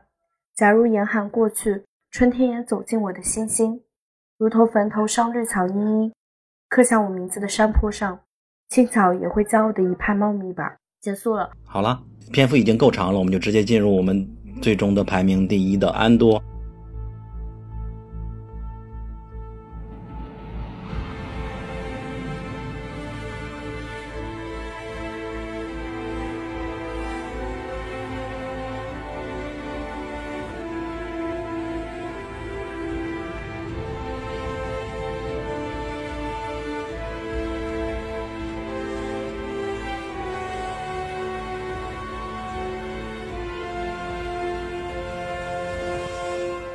首先说一下所谓的这种排名，但其实前十五部剧都是我们推荐给大家的。每个人有每个人的自己心中的第一嘛，比如说弹子球就是质子心中第一，我的心中第一甚至可能不一定是安多，而是真相捕捉或者是别的。先介绍一下安多，安多就是今年最好看的美剧之一，而不是今年最好看的星战剧，甚至可以说正是因为星球大战四个字拖累了他与广大剧迷相见。就包括我，可能一提星战，我不是第一时间想去看它。所以在国内的知名度它也就不是很高。那我有太多朋友因为一听说是星战就不看了，比如说质子可能迟迟没有看。不过令人欣慰的是，一旦他们被我们按头推荐以后，都表示幸好看了，就很好看嘛。然后它的豆瓣九点零，IMDB 八点四。如果要给安多进行分类的话，它的第一分类应该是谍战剧，其次可能是反乌托邦剧吧。然后他还讲了许多小人物的生活，最后才是科幻的剧集。所以我可以负责任的跟你说，你不需要补任何星战相关的作品就可以看这部剧。当然会有一些星战迷持反对意见，我们可以忽略，我们非星战迷就可以忽略他们。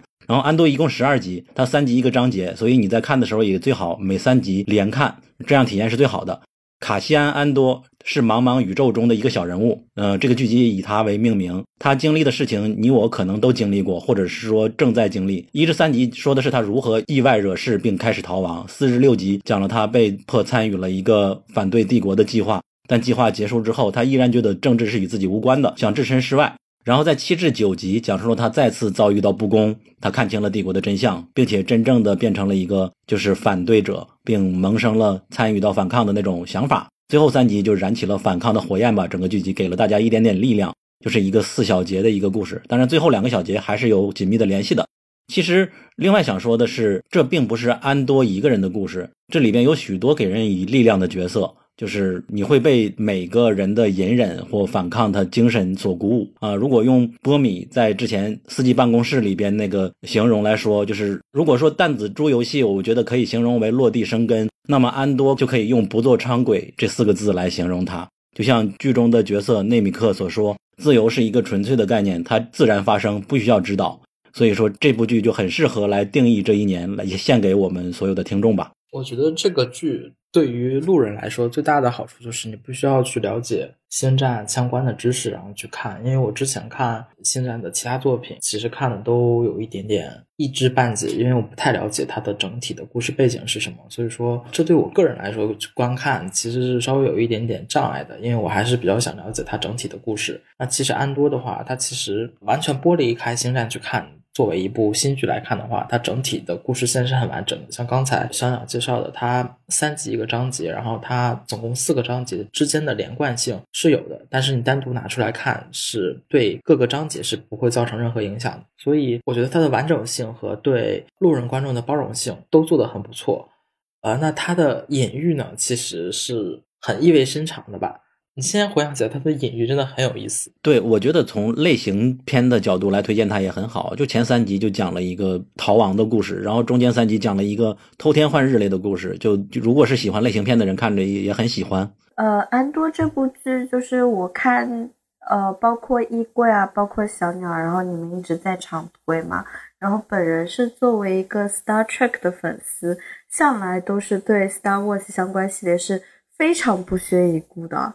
但但是是真的没有想到，就是如果你们早一点跟我说《安多》这部剧是建立在那个电影叫啥来着，《侠盗一号》啊，《侠盗一号》对，如果你们早点跟我说他这部剧是建立在《侠盗一号》的前传的份上，那我估计就就早就看了。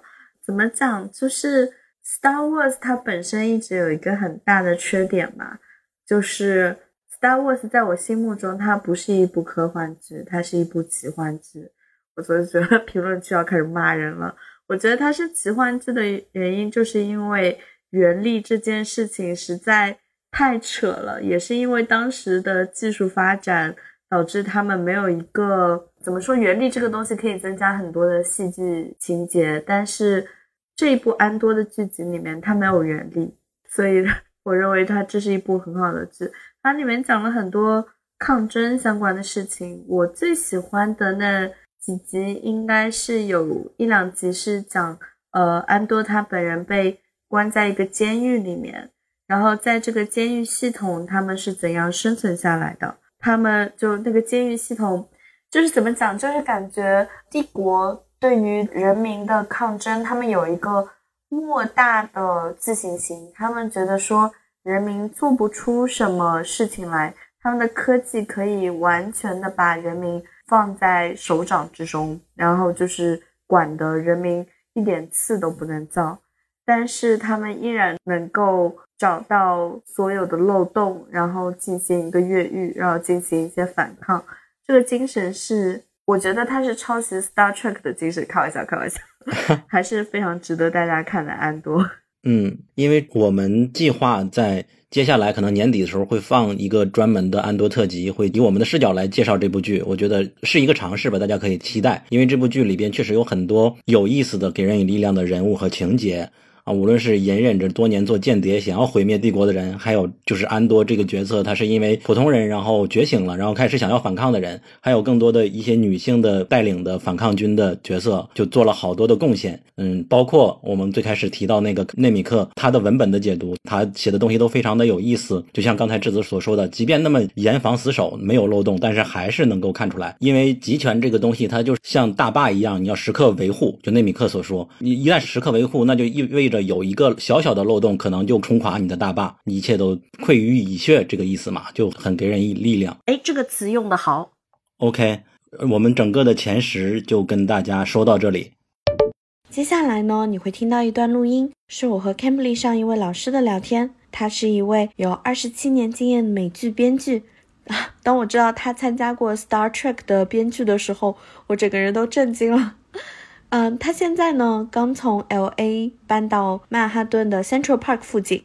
他点评了我们今年的榜单，真的非常犀利和好笑。怎么说呢？他非常像在 party 上会碰到那种又有趣又愤世嫉俗的文艺创造者。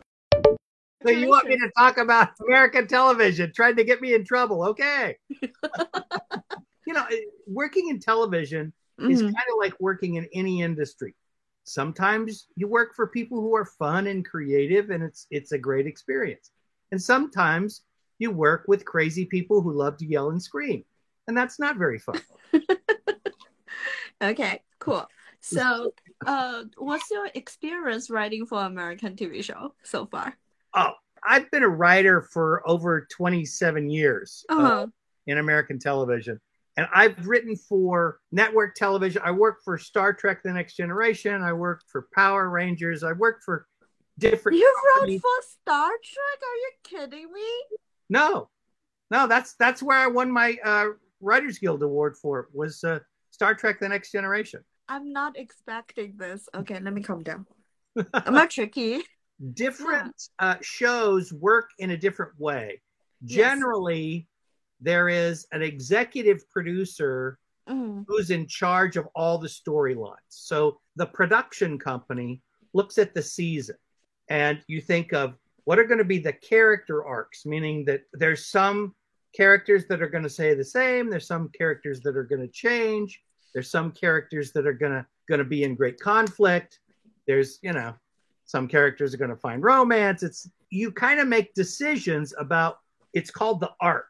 So Mhm. so going from one to however many some television shows have are short they have like eight or nine episodes other have 20 to 22 so the way to think of it is the production company is making the television show and the network is distributing the television show mhm. and everybody has an opinion Tell me about it. So lowly writer dude comes in. Oh, I have, I have this idea, and you pitch your idea, and some people say, "Hey, that sounds terrible. Please go away and die." And other people say, "Ooh, that sounds interesting. What happens next?" And then there's a process where you. I'm being a little bit facetious here, but yeah, yeah, but who who make the but, but it, decision? but it kind of goes in this pattern that you say, I think such and such should happen with this character. And they think, okay, well, then you do what's first, you do what's called a, uh, it's like a one page version of your story idea. yes. And if that gets accepted, then they want what's called a beat breakdown. A beat is when you're watching a television show, there's scenes, you know, here Mhm. we are in the police station. Here we are at home in the kitchen. Those are all scenes. But within a scene, things happen. Every time something happens and something's complete, that's called a beat. Mhm. So, as the to explain to the executives how your story would unfold, you write what's called a beat breakdown. So, you beat breakdown, and that has to do with what characters are involved in the scene. You know, if you do it right, somebody wants one thing and somebody wants the other thing. This guy's motivation and this person's motivation conflict with each other. You have to have conflict. That's what it's all about. Yes. and so, so whether you're writing a, a comedy show or Mhm. a drama show or a science fiction show, I mean, so there's there's a lot more depth and complication to the the process of structure for any story. Mhm. You know, I've for like three decades now. I've been I've I've been doing different projects at different companies, some good, some bad. But you know, the, the whole point is everybody wants to make a. The intention is to make a good show. You want to tell a good story. You want to have. You also once you've established what the show is, you have to fulfill the expectations of your audience. Your audience is saying, "This is the show I expect to see." So if you come and show them this, they're like, "Wait a minute, that wasn't the show I signed up for. I want that." It's the way television is. Hey, sometimes it's fun, sometimes it's not fun. Yeah. It's like anything. Sometimes you get to work on something and you really enjoy it and you meet some fun people and it's really exciting. If there's a, a problem, you deal with it, you fix it. And other times, you know it's going to be terrible. You're going to know it's going to be miserable, but you know, you got bills to pay. I, I, I, I have a son in university. Uh, tuition's not free. And so, Yeah, pay pay for the bills. That's yeah, exactly. So sometimes you're just like, well, whatever, you know. And there's there's actually kind of a phrase in writing, uh, w- which is a little bit sarcastic, but it's it's true, Mhm. which is they don't want it good, they want it Thursday. What do you mean? Handing in your script. Okay. So th- th- that's the other thing. It's like once you've started into the process, there's contracts signed. you know, you're going to hand in much of the story by this date, and you're going to hand in this much of the story by this date. And if it's not done, you don't get paid. Mm-hmm. Well, trust me, not getting paid is a big motivator. True. So if the people you're doing your podcast for, you said, oh, you know, we thought your podcast was going to happen on Wednesday. Oh, you know, we, we're, we're not going to have it till Friday. We had some troubles editing. Yeah, we, we always oh, do fine. that. Well, well, you'd be bummed out about that. So we always like uh let people down, but that's fine. We are fixing it. Well, I promise. it.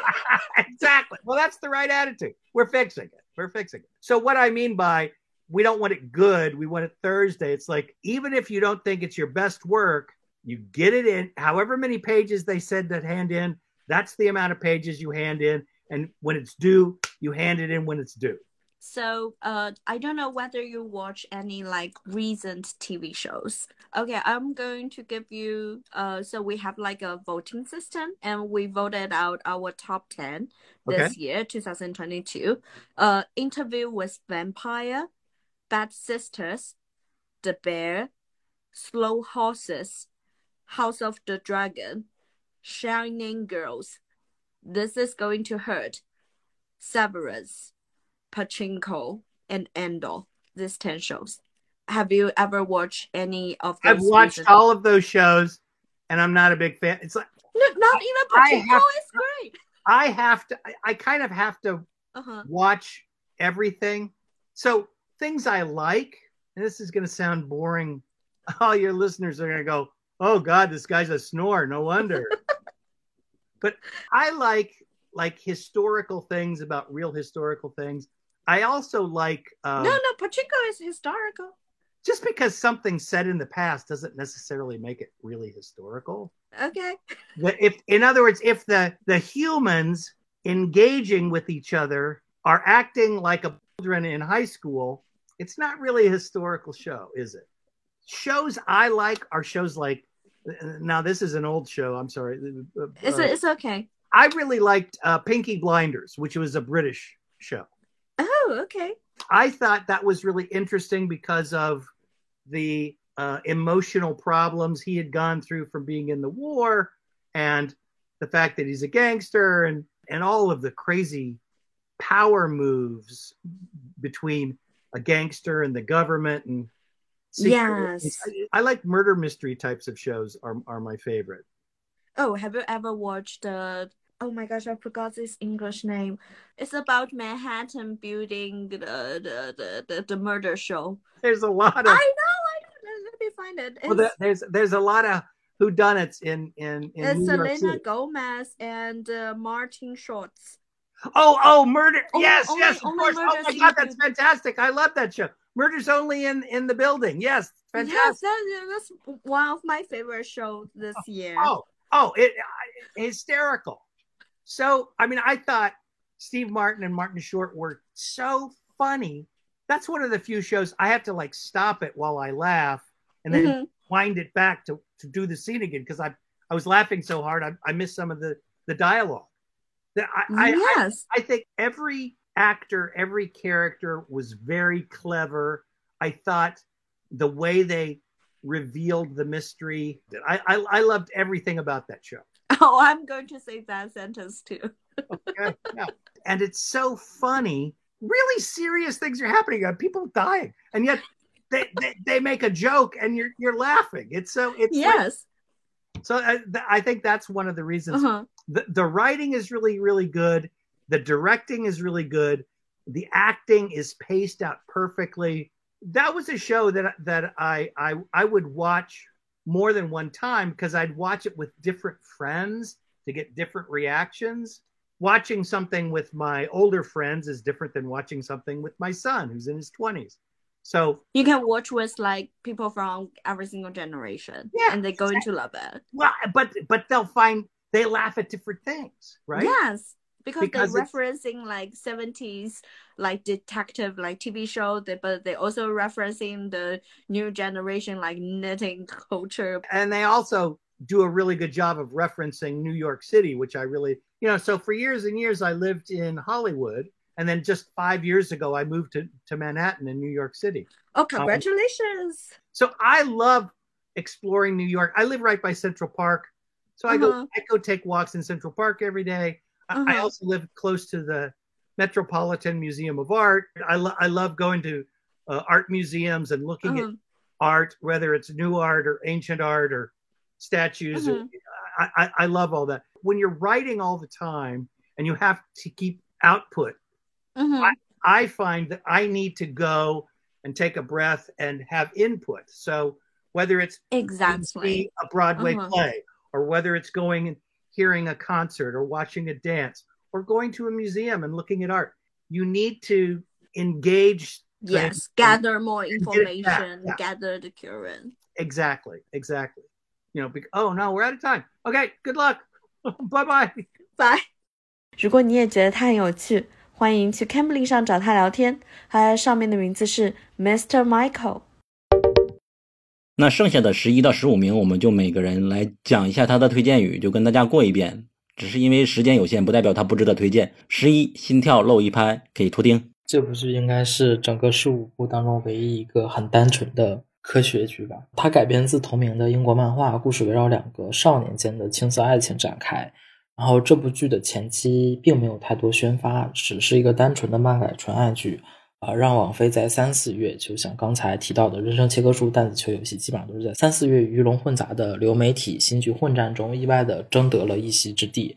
呃，这部剧很特别的是，它没有近几年的校园题材的那种枪林弹雨和血流成河，也没有勾心斗角和狗血漫天。它让观众回归到了最开始最正常的青春校园。这两个人的小清新的恋爱，也让很多屏幕前的观众露出了姨母般的笑容。同时，它也涉及了一些关于校园霸凌、关于自我成长的一些比较热门的社会议题，然后在撒糖的同时，也没有忘记上升价值，然后各方面相辅相成，造就了个人认为上半年新剧里面的科学天花板。好的，确实也是另一个非常让人磕的剧。那下一部是《医院五日》，悠悠。《一月五日》是一部关于美国二零零五年卡崔娜飓风的纪实作品，改编自记者雪莉芬克的同名纪实文学。它讲述的是新奥尔良一家医院在灾后五日的经历。这部剧最大的特点就是它从非常多的视角讨论一个极具争议的话题，并且保有它的灰色地带，并没有在上帝视角给出我们结论。你能够在英雄医生的视角看到对病人的终极关怀，在有色人种视角看到种族歧视与非人道，在调查员视角看到权力财团合谋打压真相的黑水，在家属视角看到永远迟到的正义，还能在媒体视角看到舆论对于严肃社会议题的影响，以及政府的始终缺位。开篇与结局的呼应反转非常让人震撼，颇有雪意结尾，隐身于雨林深处伺机而动的味道。虽然这个灾难距今已经有十七年了，但这个事件在今天依然能让我们去关照与反思当下的时代。这部剧也是又有为数不多的五星的作品，推荐大家去看。那下一部第十三是吉尔莫·德尔托罗的《奇思妙想》，这部网飞的恐怖单元剧由《水形物语》《潘神的迷宫》导演吉尔莫·德尔托罗策划，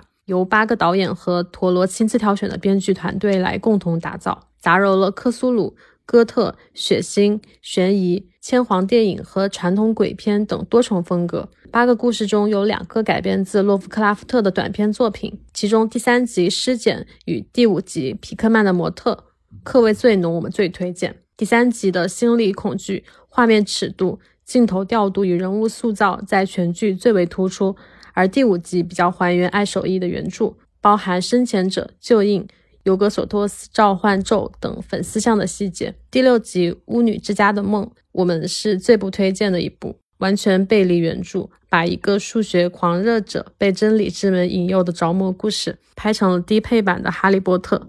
此外，许多单集也非常有特色，比如第七集致敬千皇电影，第八集致敬希区柯克的《群鸟》。总体而言，我们非常推荐重口味观众和爱鼠人士观看。笑死！我听完介绍，感觉《哈利波特》低配版很感兴趣呢。那下一部十四交给鸵鸟，由 Anthony Horowitz 的同名畅销小说改编而成的探案剧集《Magpie Murders》喜鹊谋杀案，于今年十月十六日首播。本剧由 Bird Box UK 和美国 PBS 旗下 Masterpiece 联合制作，由 Horowitz 本人执笔剧本。剧集讲述了一位未婚中年编辑从他的上司那里收到畅销作家的最新小说的手稿，但他注意到最后的一章不见了。不久之后，他得知小说作家从他的豪宅塔楼坠落，被认为是自杀身亡。然而，他对事件的真实性一直存疑，并决定调查作家的死亡，以了解真相，并找出手稿最后一章的去向。剧集由原著作家亲手操刀，所以剧集很完美的保存了英式探案的风格和节奏，给予优秀的原作。本剧有清晰的结构和紧凑的节奏，配上引人入胜的谋杀之谜和意想不到的解决办法，让人能够瞬间陷入这个故事当中。好的，这个也是今年不错的，可以理解为本格推理和次元壁打开相关的一个剧集吧。那下面一部交给图钉，最后一部了。第十五名是《城市的主宰》，改编自记者 Justin Fayton 的同名书籍。呃，这部剧是经典美剧《火线》的团队打造。讲述发生在巴尔德摩警察局枪支追踪特别工作组的起起伏伏，以及发生在这座城市里的腐败和道德间的抗争。风格极具现实主义，尽管角色众多，但编剧很好的将不同人物或不同对立面，甚至不同阶层间的矛盾冲突，没有偏袒和刻意粉饰的展现出来。再加上质感的优秀，让这部剧在兼具现实讽刺批判意味的同时，也有它自己独特的艺术气息。好的，那以上就是我们今天盘点的二零二二年的剧情剧、新剧和限定剧总体排名的前十五名。悠悠，你可以读一下吗？从第一名排到十五。第一名安多，第二名弹子球游戏，第三名人生切割术，第四名疼痛难免，第五名闪亮女孩，第六名龙之家族，第七名留人，第八名熊家餐馆。第九名《坏姐妹》，第十名《夜访吸血鬼》，第十一名《心跳漏一拍》，第十二名《医院五日》，第十三名《吉尔莫·德尔托罗的奇思妙想》，十四名《喜鹊谋杀案》，十五名《城市的主宰》。好的，历时录制两个半小时，我们的盘点第一期终于结束。嗯，正所谓一部剧其实就是一个世界。我们自从二零一六年开始就坚持做榜单，还是想推荐好的剧给大家吧。希望大家一方面可以看剧充盈自己的内心，哪怕不能的话，短暂的忘记现实的不快也是我们的目的，我们也会开心。所以这么多年来，每次看见无论是群里还是微博上有人评论说，因为我们的推荐，所以看了某部剧很喜欢，这是让我们最开心的事。希望你们有收到推荐的话，也在评论区告诉我们。The world is better on TV。希望大家都能找到自己喜欢的世界，无论是 TV 里的世界，还是现实中的世界。这期节目再见，敬请期待我们下期的盘点作品。拜拜，大家再见。World is better on TV。如果你喜欢本期节目，可以在评论区给我们多多评论，也欢迎你来爱发电给我们打赏，支持我们的创作，非常感谢。